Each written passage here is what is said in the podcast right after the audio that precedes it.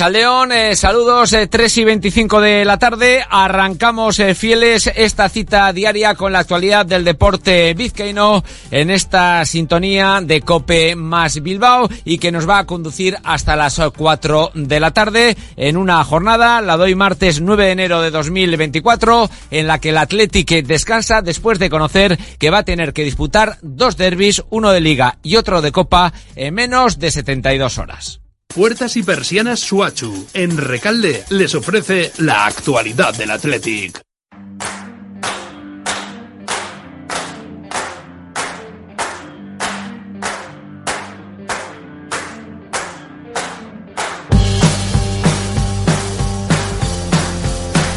Lo dicho, los de Ernesto Valverde van a tener que jugar ante la Real el sábado a partir de las seis y media de la tarde y el martes a las nueve de la noche también en la Catedral recibirán al Alavés dentro de los octavos de final de la Copa del Rey después eh, del sorteo celebrado ayer eh, por la tarde. Un sorteo que no ha caído mal en el entorno rojiblanco, sobre todo porque el duelo, esta eliminatoria partido único, se va a disputar en en Samamés y porque la verdad es que el momento de forma de los de Ernesto Valverde es realmente positivo. Se tratará del décimo enfrentamiento en Copa entre rojiblancos y albiazules. En los anteriores eh, nueve precedentes, en las anteriores nueve eliminatorias, eh, siete cayeron del lado rojiblanco y dos del lado babazorro. Eso sí, han pasado casi tres décadas desde la última vez en la que el Athletic y el Alavés, el Alavés y el Athletic se midieron en la competición del CAO. Hablamos de la temporada 95-96.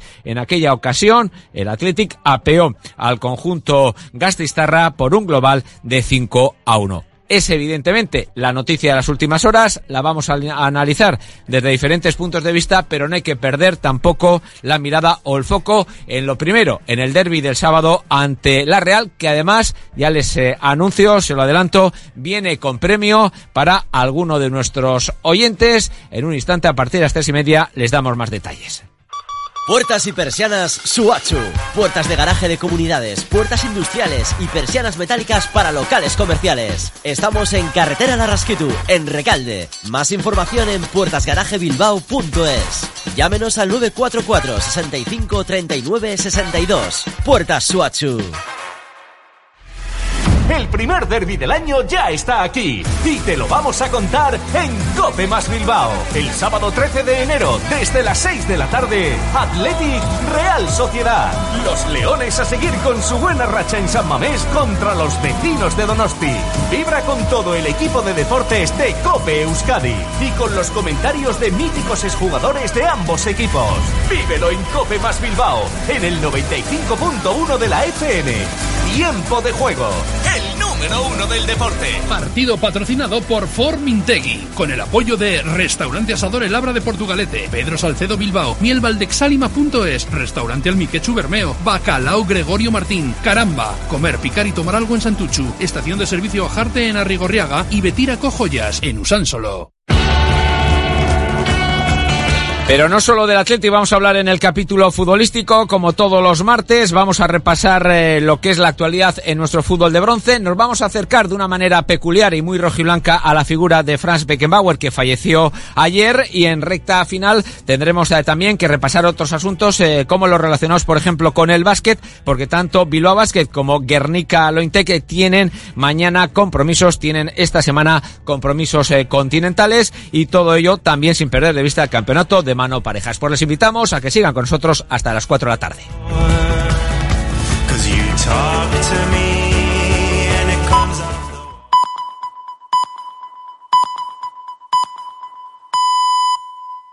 Tres y media, las dos y media en Canarias. Pilar García Muñiz. Mediodía Cope. Estar informado.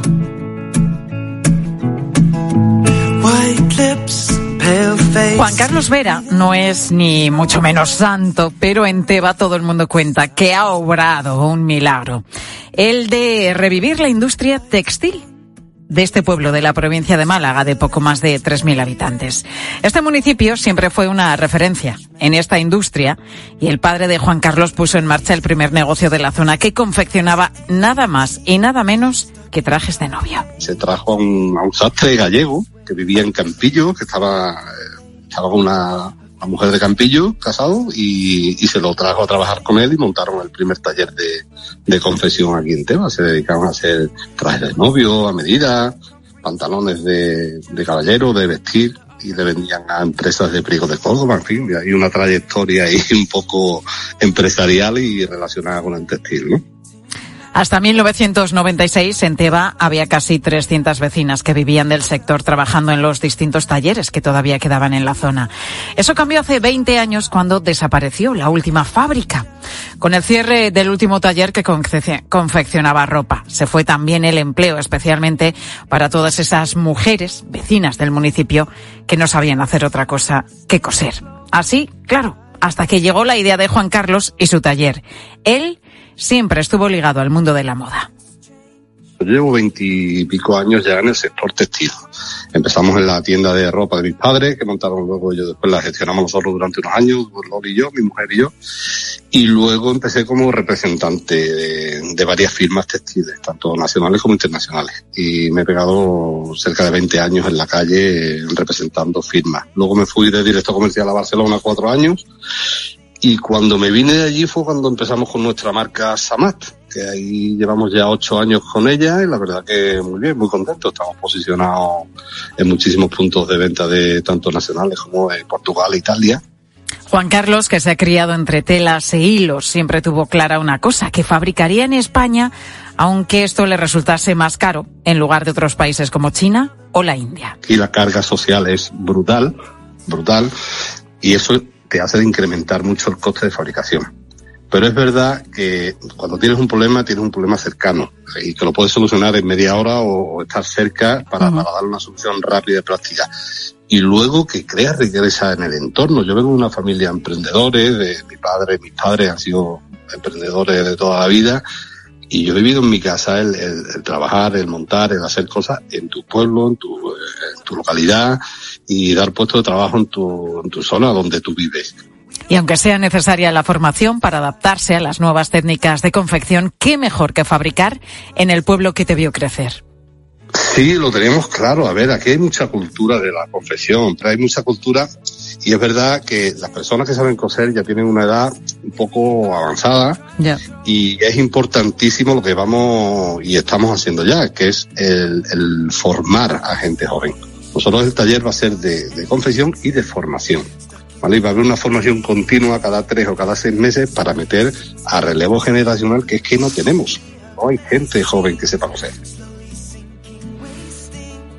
Gracias a ello, muchas personas como Loli Pinta, que estaba en el paro, ha podido por fin encontrar trabajo. Eh, atrae, claro, un puesto de trabajo. Aquí que no hay muchos puestos de trabajo, eh, no serían solo estos, sino si saliera o, esto siguiera avanzando más, pues eh, hay muchísima gente que quiere un puesto de trabajo. Con 25 años, Loli ya cosía y aportaba su granito de arena en el pueblo porque antes formaba parte de esos talleres con tantas mujeres que trabajaban en ellos. Sí, sí, a ver, lo que en industria es lo que había, la confesión, había montones de, bueno, montones, había muchos talleres y, y había muchas mujeres trabajando. Veinte años después de perder su empleo por la desaparición de los talleres, Loli ha vuelto a trabajar de lo suyo gracias a Juan Carlos. Ahora confecciona camisas, entre otras prendas, junto a 17 mujeres y un hombre. La reaparición de un taller de costura en Teba es algo que a sus vecinos les ha llenado de optimismo y de esperanza, la de recuperar lo que un día fueron, un pueblo con mucha vida, gracias a la industria textil.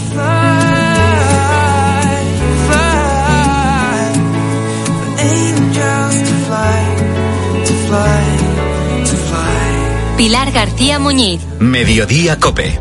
Estar informado.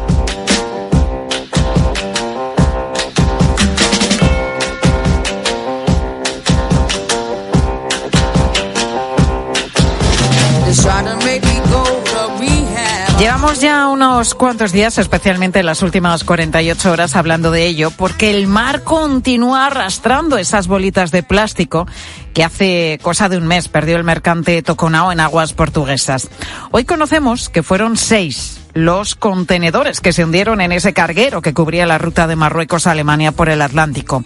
A bordo de él, más de 26 toneladas de pellets, además de otro tipo de plásticos como films, que desde hace días están llegando a las costas gallegas, a las asturianas, creo que se ha visto ya también por Cantabria, y bueno, en nada con las corrientes pues seguramente aparecerán por el resto del Cantábrico, llegarán también al País Vasco.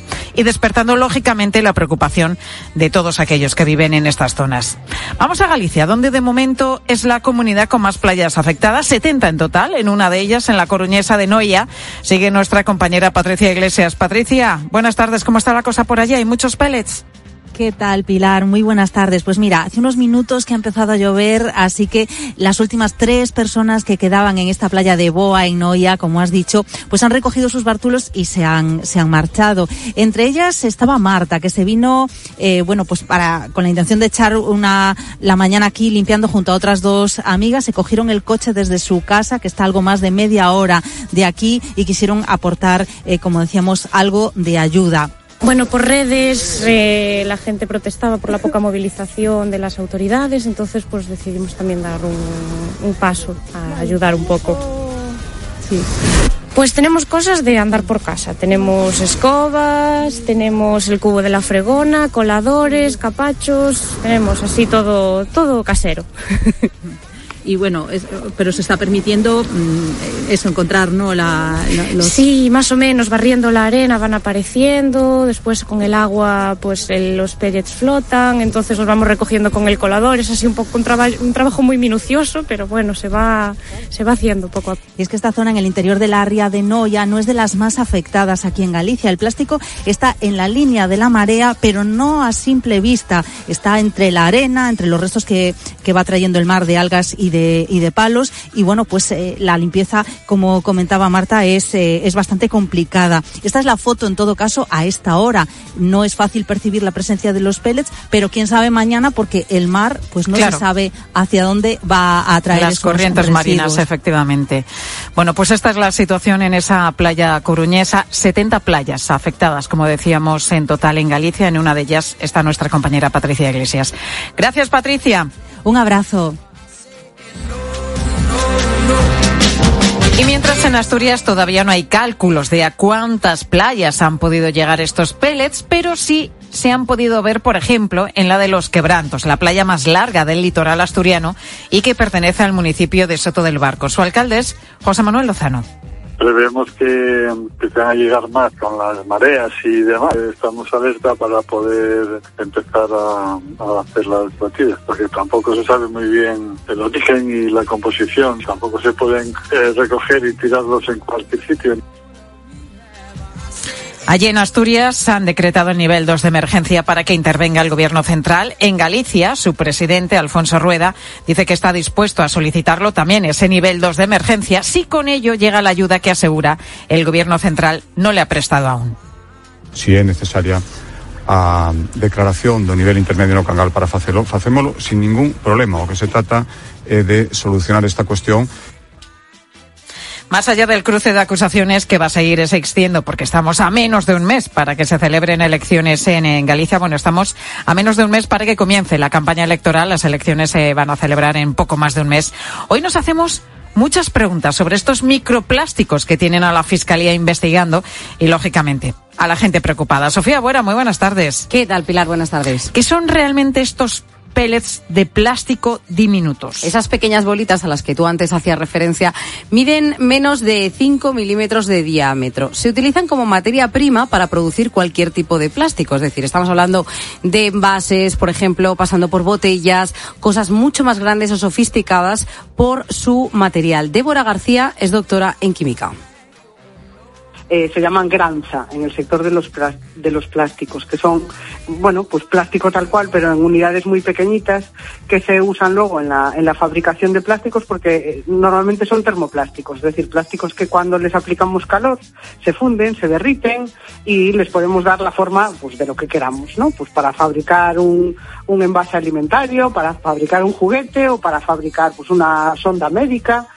Bueno, como digamos, como si fuera la, materia prima, ¿no? De la que luego se hacen cosas, como si fuera la arcilla en la que luego construimos bueno, Bueno, y el tamaño es tan, tan, tan pequeño, tan eh, diminuto, pues que el problema es que cuesta mucho recogerlo de las playas a donde ha llegado y además a las rocas, donde nos contaban también que, que se suele pegar.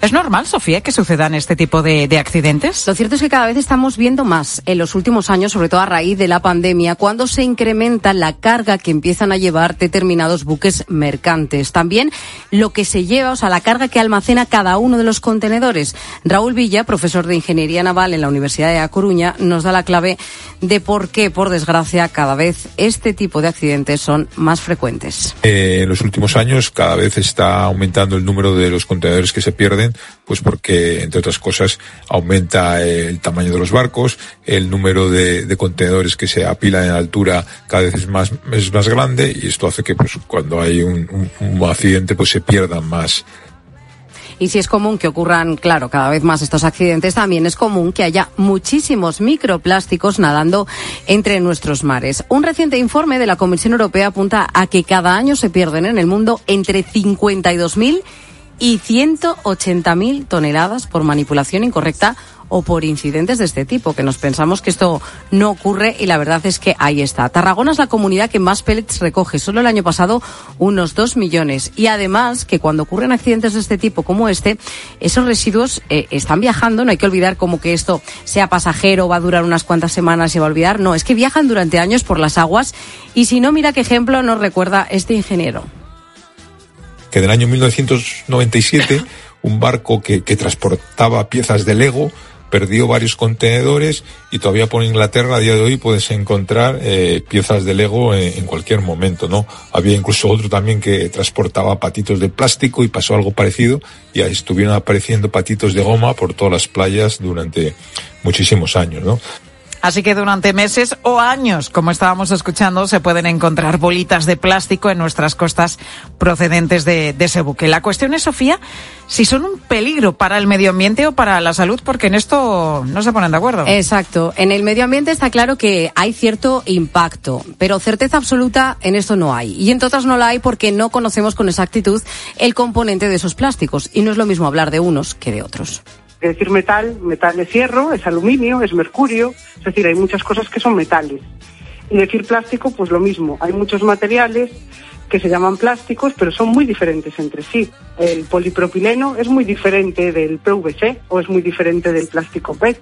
Es decir, son materiales que tienen comportamientos diferentes. Entonces es muy importante conocer cuál es la composición exacta, porque decir plástico es casi como no decir nada. Claro, hay que saber la familia. El base, en base a un informe del Centro Tecnológico de Investigación Multisectorial, a priori los que se han recogido en las primeras semanas son un tipo de PET, un tereflatato de polietileno, que es un tipo de plástico de la familia de poliésteres que se emplea para fabricar envases de bebidas, de aceites o de fibras textiles.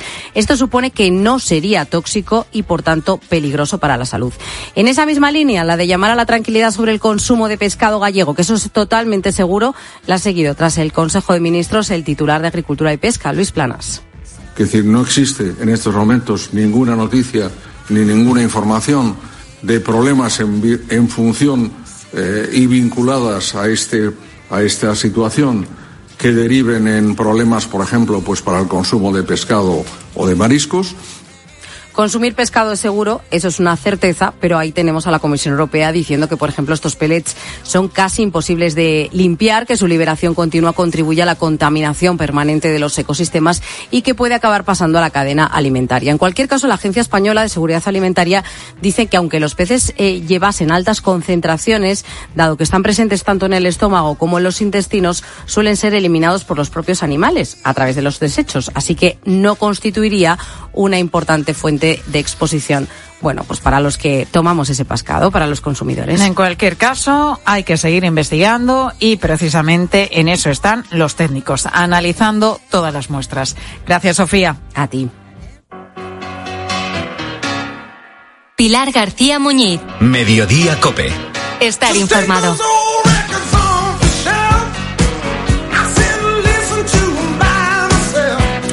Te quiero presentar a Dominguito, el taxi con más kilómetros del mundo que está en Gran Canaria. ¿Cuántos kilómetros crees que puede tener? Bueno, no sé la cifra realmente que estarás pensando, pero ya te digo yo que sea la que sea, se va a quedar corta porque Dominguito tiene 7 millones 200 mil kilómetros, una pasada. Mira cómo suena, ¿eh? Este es su motor. 7 millones 200 mil kilómetros. Imagínatelo, son 177 vueltas al mundo, pero el taxi jamás ha salido de Gran Canaria, es decir, ha dado casi 7.000 vueltas a la isla. Es un Mercedes de 1988 y se llama así Dominguito porque Domingo fue su primer dueño y así lo conocen todos en la isla. Aunque claro, con 35 años y toda esa pila de kilómetros a sus espaldas, prácticamente ninguna de las piezas que tiene ahora mismo son las que traía de fábrica. Es el desgaste del tiempo, pero también del uso, porque el taxi no para nunca, en ningún momento. Cuatro conductores se turnan para que el coche esté siempre rodando las 24 horas del día y 365 días al año.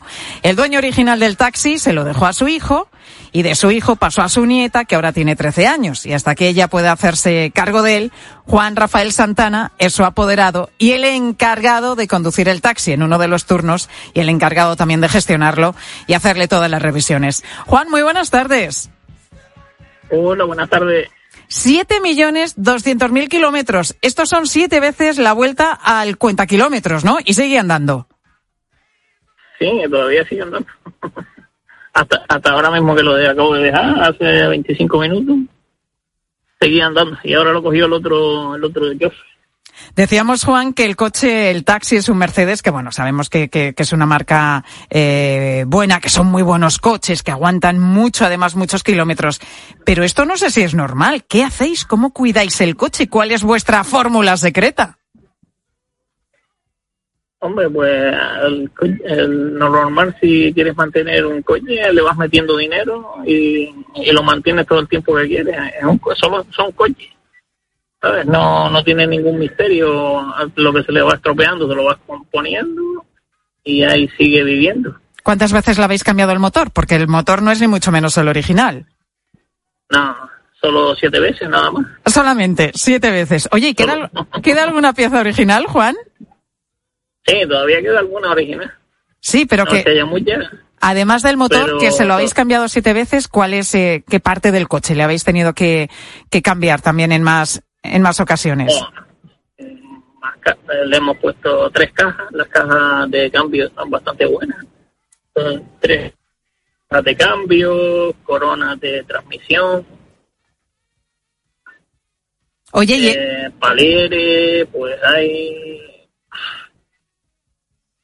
bueno, que habéis tenido que cambiar pues, muchísimas piezas, lógicamente, porque es un coche ya que acumula unos cuantos años y sobre todo acumula muchísimos kilómetros, porque como decíamos, bueno, es que está siempre en movimiento, ¿no? Andando, porque eh, trabajáis cuatro conductores, lo estáis moviendo las 24 horas del día. ¿Es difícil encontrar recambios? Mm, pues no, la verdad es que como se hicieron bastantes coches de este modelo, hay, no es que haya recambios originales, hay recambios que los hacen fuera de las casas y funcionan bastante bien. Ahora, la, la verdad que el recambio original siempre es mejor, pero ya a veces preguntas en, la casa Mercedes ya no, ya no tiene, pero se consigue por fuera, con jinetes, palieres, se, consigue de casi todo.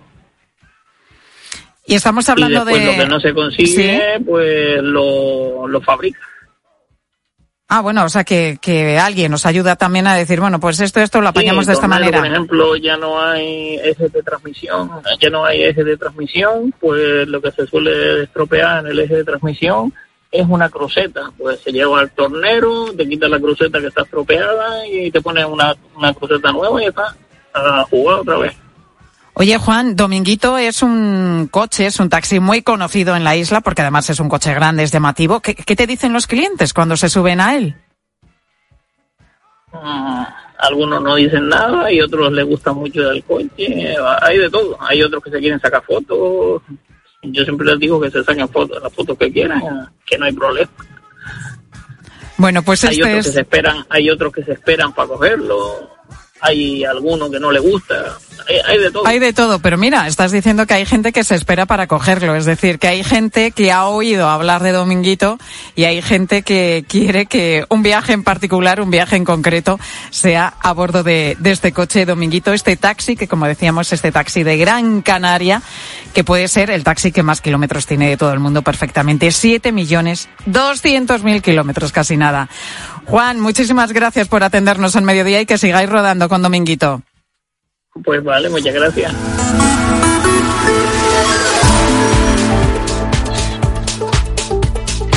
Pues en relación precisamente a esto, a Dominguito, te preguntábamos hoy en Mediodía Cope, ¿cuántos kilómetros tiene tu coche? ¿Cuántos haces más o menos cada año? ¿Cuál es el coche al que le has hecho más kilómetros? ¿Y cuál ha sido también el viaje más largo que has realizado por carretera? ¿Y qué nos han dicho los oyentes? Ángel Correas, muy buenas tardes. Hola, ¿qué tal? Muy buenas, eh, Pilar. Mira, pues eh, te cuento que para muchos un coche es casi como uno más de la familia. Va cumpliendo años y vamos, que solo falta ponerle la tarta al cochecito. Eso le ocurre a Marcial, que cuenta los años de su coche y además dice que tiene bastantes kilómetros. Pues yo tengo un Peugeot 306 que en mayo de este año cumple 25 años y le faltan muy poquitos kilómetros para hacer los 400.000. Lo uso con cierta frecuencia y va perfectamente. Jolín.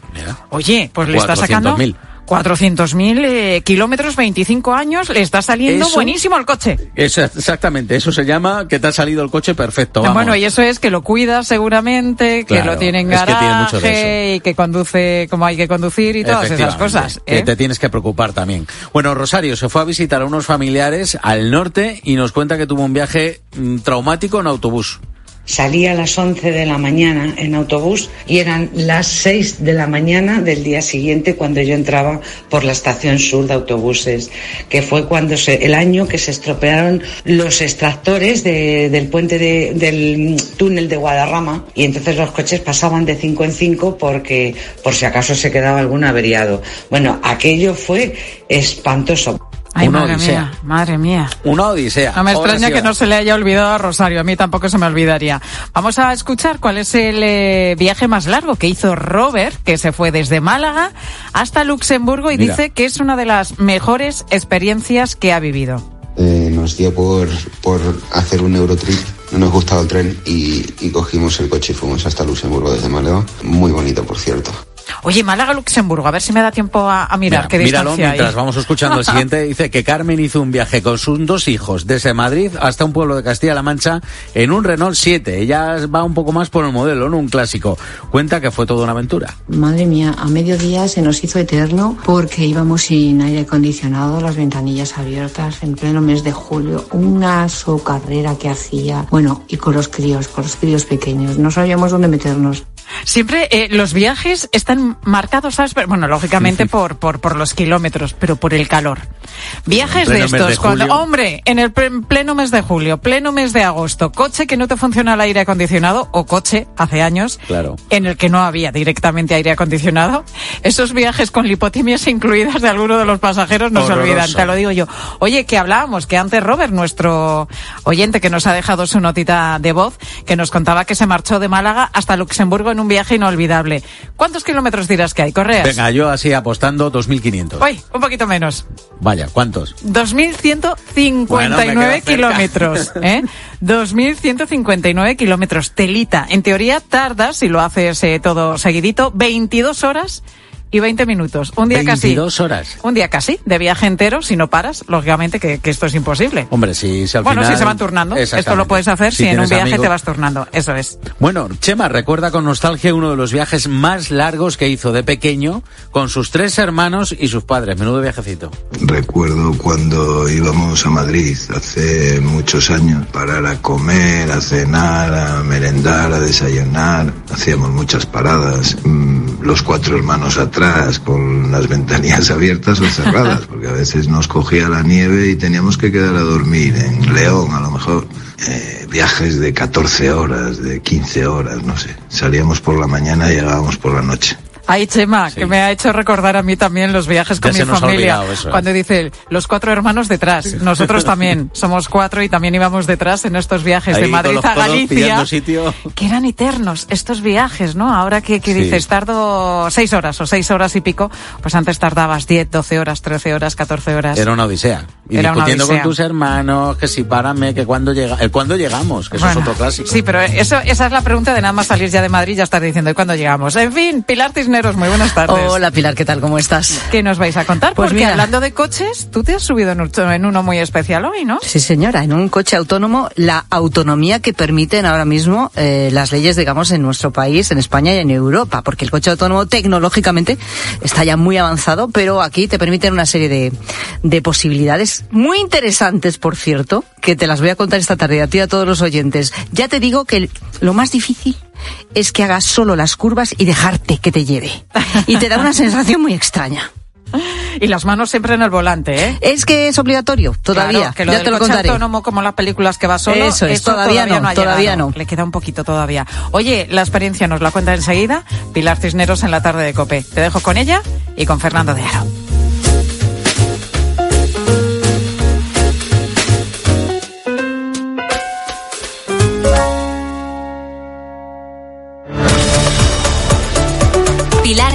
Muñiz. Mediodía Cope. Estar informado.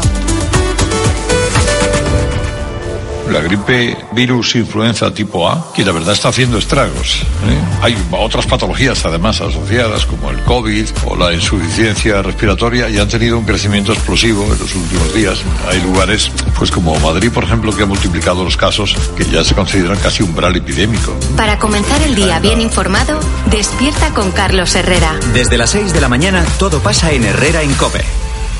Te lo digo o te lo cuento. Te lo digo. Encima de que traigo a mi hijo, le subes el precio del seguro. Te lo cuento. Yo me lo llevo a la mutua. Vente a la mutua con cualquiera de tus seguros. Te bajamos su precio, sea cual sea. Llama al 91 555 5555. 91 555 5555. Te lo digo o te lo cuento. Vente a la mutua. Condiciones en mutua.es. La avería del coche, la universidad de Ana. No sé cómo voy a llegar a fin de mes. Tranquilo, si alquilas tu piso con alquiler seguro, puedes solicitar el adelanto de hasta tres años de renta para hacer frente a imprevistos económicos o nuevos proyectos. Infórmate en alquilerseguro.es o en el 910-775-775. Alquiler Seguro, la revolución del alquiler. El miércoles 10 de enero, Carlos Herrera y Herrera en Cope viajan al sur y también a un futuro más sostenible. Porque CEPSA y C2X presentan su colaboración para desarrollar la mayor planta de metanol verde de Europa en Huelva con una inversión de mil millones de euros. Recuerda, el miércoles 10 de enero, Herrera en Cope desde Huelva, con CEPSA, juntos por un mundo mejor.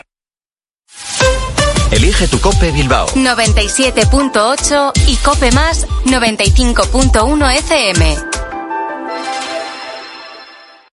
Son las rebajas en Movalpa. ¿Y quién no quiere aprovechar precios increíbles para renovar su cocina? Ven a visitar Movalpa. Somos líderes en fabricación y diseño de cocinas. Visítanos en Baracaldo, Retuerto Calea 53. Abrimos sábados por la tarde. Movalpa, cocinas diseñadas para ti.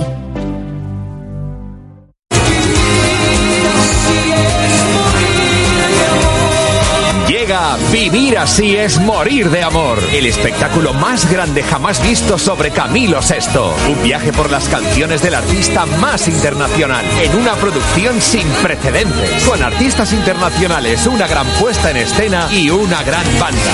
Vivir así es morir de amor. Te enamorará, te sorprenderá. Bilbao 11 y 12 de enero. Teatro Campos Elíseos. Entradas en Cuchabank y Taquilla Teatro. El primer derby del año ya está aquí y te lo vamos a contar en Cope Más Bilbao. El sábado 13 de enero, desde las 6 de la tarde, Athletic Real Sociedad. Los Leones a seguir con su buena racha en San Mamés contra los vecinos de Donosti. Vibra con todo el equipo de deportes de Cope Euskadi y con los comentarios de míticos exjugadores de ambos equipos. Vívelo en Cope Más Bilbao, en el 95.1 de la FM. Tiempo de juego, número uno del deporte. Partido patrocinado por Formintegui, con el apoyo de Restaurante Asador El Abra de Portugalete, Pedro Salcedo Bilbao, mielvaldexalima.es, Restaurante Almiquechu Bermeo, Bacalao Gregorio Martín, Caramba, Comer, Picar y Tomar Algo en Santuchu, Estación de Servicio Ajarte en Arrigorriaga y Betira Cojoyas en Usánsolo.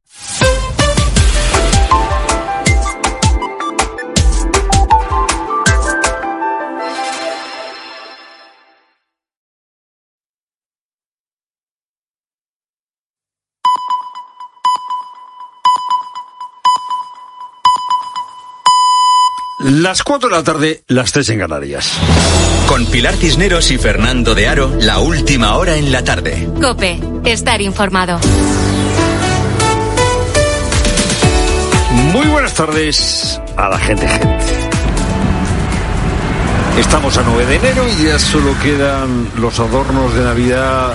Eh, las empresas algo distraídas. He salido a comer hace un rato y pasado por delante de la puerta de Alcalá y todavía una gran firma de abogados sigue teniendo adornos de Navidad, pero ya digo que son las excepciones. Eh, se acabaron las fiestas y estamos en tiempo de remordimientos porque somos muy moralistas. Este es un país muy moralista remordimientos por los kilos de más, remordimiento por haber celebrado como locos cuando el mundo está atravesando por tantas penas. ¿Cómo celebrar algo cuando hay personas que viven y mueren solas? ¿Cómo celebrar cuando hay mujeres a las que no queda otro remedio que prostituirse? Así empieza un artículo muy interesante de Julio Llorente que he leído hoy en Voz Populi. Siempre hay cenizos dispuestos a amargarnos el dulce de la vida, pesimistas, desesperanzados. La prueba de que la realidad no es esencialmente mala estriba en que todos, también los más sufridores, deseamos seguir habitando esa realidad siempre un instante más. Por lúgubres que nos resulten los tiempos, por oscuros que nos resulten los tiempos, Casi todos nos aferramos a la existencia como el yonki a su elixir, dice Julio. Pues lleva razón, lleva razón Julio Llorente. Y como sabes, Junts es el partido heredero de Convergencia, el partido de Puyol. Pero la Cataluña de ahora tiene muy poco que ver con la Cataluña de Puyol, la Cataluña de la transición. Muchos jóvenes, por ejemplo, ven en el catalán una lengua de imposición. Eso dicen las encuestas. Y en Barcelona solo un 25% de los jóvenes habla catalán. La Cataluña, la Cataluña de hoy no es, no es la locomotora económica de España que fue en un tiempo. La sociedad abierta que fue hace mucho tiempo. Los madrileños, los vascos, los navarros son más ricos que los catalanes. Ya sabes que cuando todo el lío aquel de Puigdemont, de la declaración de independencia, muchas empresas se fueron. Se fueron de Cataluña 5.000 sociedades y la mayoría no han vuelto. Algunas son grandes empresas, como CaixaBank o como Banco Sabadell, que no tienen su domicilio fiscal en Cataluña. No han vuelto porque no han encontrado razones para volver, porque hay inestabilidad jurídica, porque hay inestabilidad institucional, porque en Cataluña hay muchos más impuestos o los impuestos son más altos en el tramo autonómico que en el resto de España. Por ejemplo, Cataluña es una de las comunidades autónomas con el impuesto de patrimonio más elevado.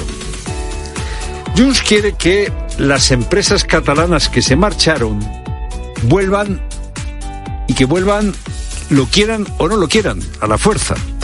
De hecho, cuando faltan horas para que se voten los decretos en el Congreso de los Diputados, los decretos con los que arranca la legislatura, Jun sigue diciendo que no va a votar a favor. Y una de las cosas que pide es que se multe a las empresas que se fueron y que no han vuelto, Rius, portavoz de Junts. Només aquelles que siguin molt poques que no ho vulguin fer, es contempla la possibilitat de que puguin ser sancionades. Que puedan ser sancionadas aquellas empresas que no han vuelto. Claro, Sánchez, el gobierno, la parte socialista del gobierno, pues no sabe qué hacer con estas declaraciones, con esta voluntad de obligar a las empresas a volver como si no fuese España un país libre. Le han preguntado por el asunto a Pilar Alegría, portavoz del gobierno, le han preguntado después del Congreso, del Consejo de Ministros, y no sabía cómo eh, salir del atolladero. Siempre damos la máxima seguridad jurídica a nuestras empresas. Bueno, pues para que haya seguridad jurídica no puedes obligar a nadie a hacer algo que no quiere hacer. Claro, los empresarios Garamendi, COE, están que trinan. Las empresas que han salido de Cataluña no han salido por placer, han salido porque no les queda otro remedio y con muchísimo ¿No es Junts el partido heredero de Convergencia? ¿No era Convergencia un partido liberal? ¿Cuál es el gen que ha cambiado para que ahora se persiga la libertad? No hay empresas sin libertad, como no hay amor, ni fe, ni nada humano sin libertad. ¿Cuándo Convergencia se hizo un partido autoritario? El germen siempre estaba ahí. El nacionalismo acaba por tener miedo de la libertad. Es lo primero, no lo único. Buenas tardes, Pilar Cineros. Buenas tardes, Fernando. Buenas tardes a todos. Y la Junta de Galicia insiste en que, según los dos informes encargados por Medio Ambiente, los pellets que han llegado a sus costas están compuestos por materiales que no son tóxicos.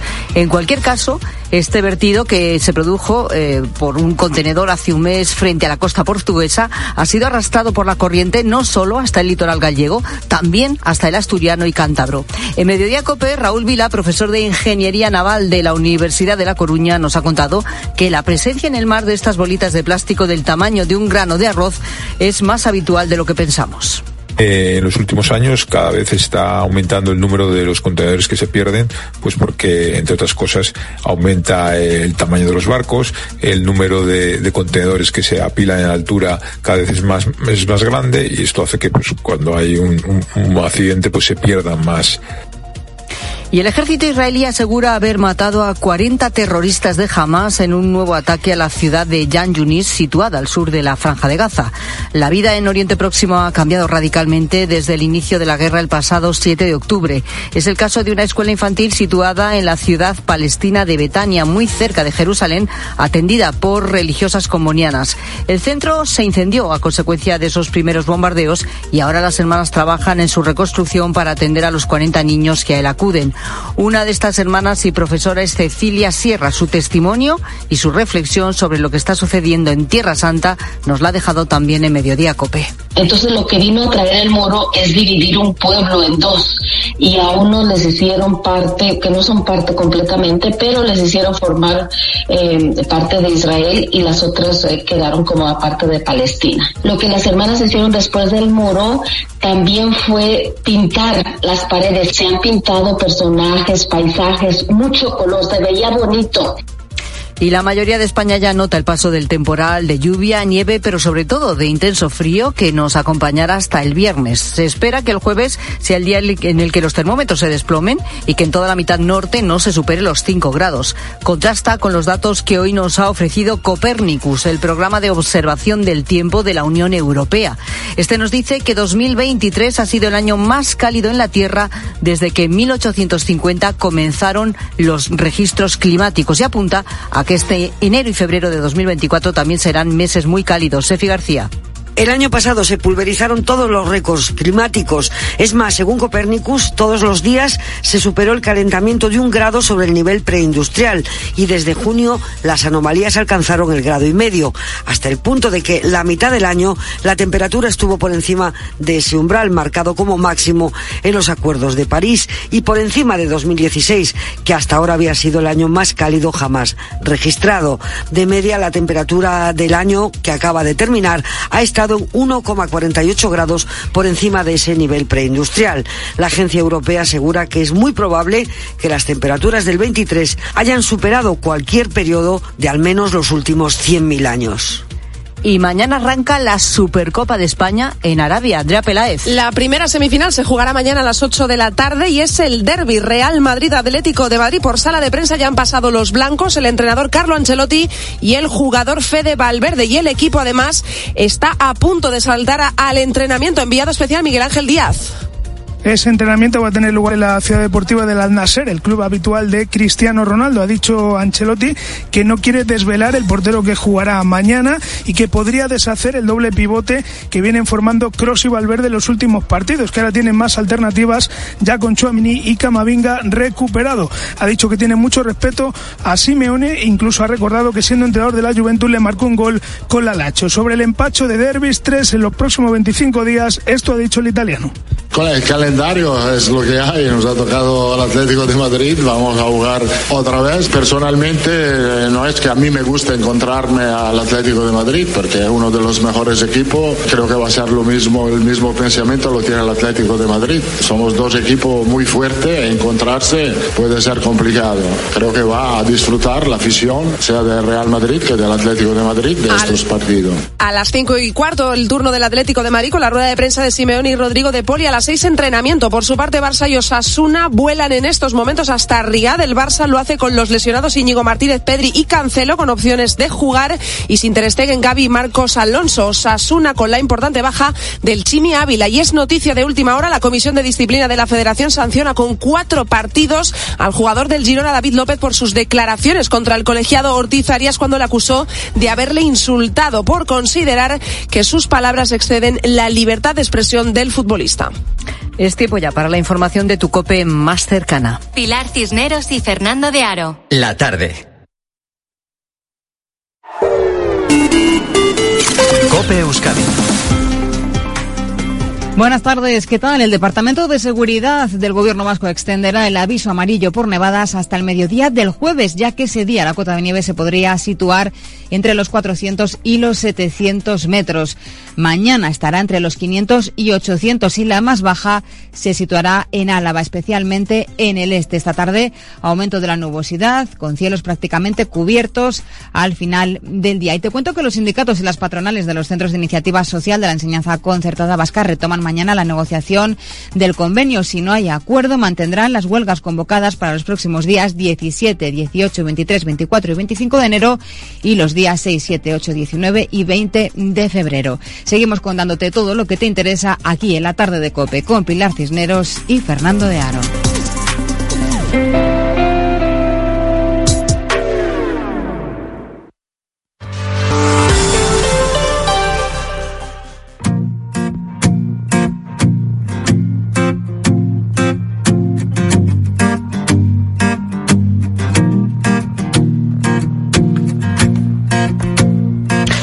Eduardo tiene 24 años y reconoce que se siente solo. Yo sí que me siento solo la mayor parte del tiempo.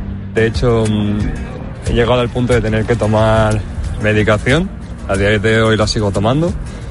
Y mm, me siento solo principalmente creo que por tres motivos. El primero es por la situación social que vivimos ahora. Considero que hay una especie de estigma en el que no se puede compartir con tus amigos o con tus seres queridos que estás solo, que te encuentras mal por miedo a lo que pueden pensar de ti. También creo que es por el avance de la tecnología y el desarrollo, ¿no? Que nos hacen a su vez extraernos un poco del mundo exterior, ya no salimos tanto, tenemos muchos incentivos de estar en casa, a lo mejor plataformas de vídeo, de juego, etcétera, y nos cuesta más socializar. También considero que puede llegar en parte como síntoma o respuesta del, confinamiento de la COVID. Eduardo cree que el peor momento llegó después de la pandemia, tras el huracán que supuso pues para todos el confinamiento.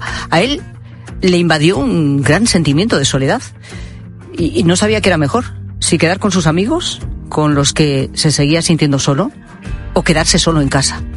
Ángela tiene 22 años y la verdad es que siente algo parecido a Eduardo me siento y me he sentido sola más veces de las que me gustaría admitir. Me encantaría decir que siempre ha ocurrido cuando me he encontrado físicamente sola, pero también ha ocurrido rodeada de gente. El por qué siempre es la pregunta más difícil. A veces solo es un por la tarde y otras veces es la propia autoestima la que me he aislado y he sentido que no podía conectar con los demás. Siempre está esa voz en mi cabeza, después de conocer a gente nueva o con la que me estoy empezando a tratar, que me dice que no caigo bien a la gente.